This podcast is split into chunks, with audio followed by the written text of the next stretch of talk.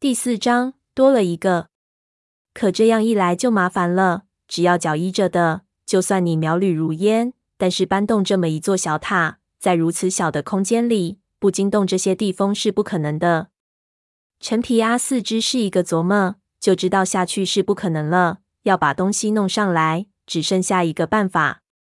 在这里不得不提一下陈皮阿四这个人的来历。这个人自小在浙江沿海的渔村长大。日本人打来才逃难到了长沙，所以他一口长沙话很不地道。但是这人非常的聪明，自古时候其土夫子基本上不传手艺给外省人，他是难得的一个。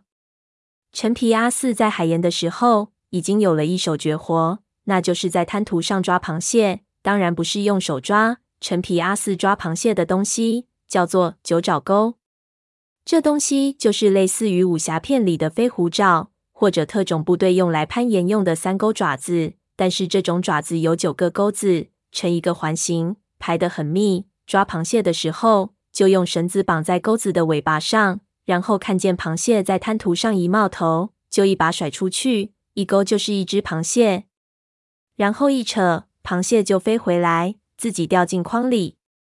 据我爷的笔记上记录，这种功夫能精准到什么地步？二十米一只生鸡蛋。一甩手就能勾过来，落地不破，简直是神技。再远一点，就要用棒子甩，也是十分的准确。陈皮阿四此时无计可施展，没有办法，只好一咬牙使出看家本事。他先荡到一边，顺着罗汉像一层一层的爬下去。等到距离差不多了，他掏出九爪钩，提起一头气，一个角度极小的弧线，爪子就勾到了宝杖上。幸好这东西不是常见的青石的，十分轻盈。陈皮阿四一提将宝杖甩起，架到一边的罗汉脑袋上，手上力道一变，钩子拖出又回到他手里。接下来是把这玉石或是牙塔去掉。不过无论是什么材料，用九爪钩是提不上来的。陈皮阿四甩出九爪钩，勾住袖珍的塔叉，扯了几下，纹丝不动。没半吨也有五百斤。陈皮阿四心里暗骂，他用手电扫了一遍塔身，看到塔基入有四根袖珍的柱子。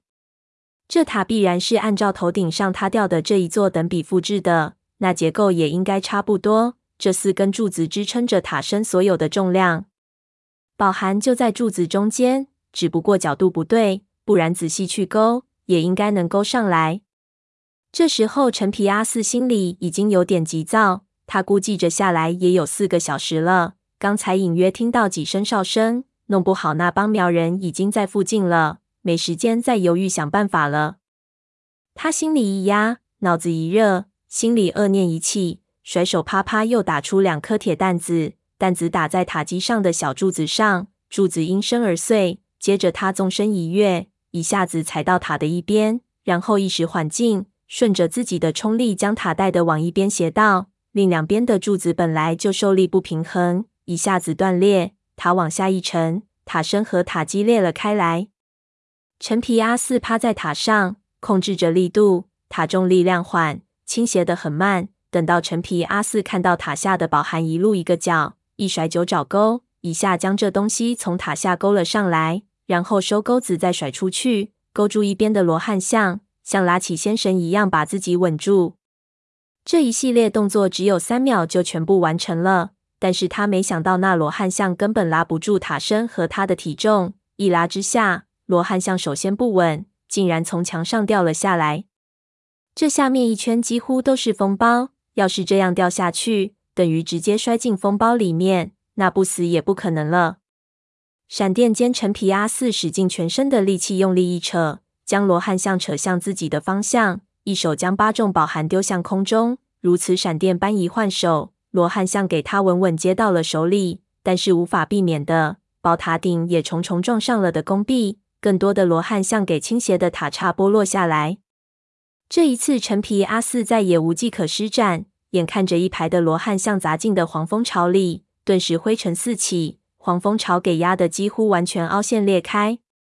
混乱中，他只得丢下手里罗汉。又转接住宝函，条件反射的手电去照那风包，心说完了，老命交代了，没死在战场上，还是死在的宫里。应了祖宗的老话了。手电一照间，却见那些裂缝处却没有他想象的大量的黄蜂涌出来，反而他看到蜂巢的裂缝里面干涸，没有一点水分，似乎是一个废弃的蜂包。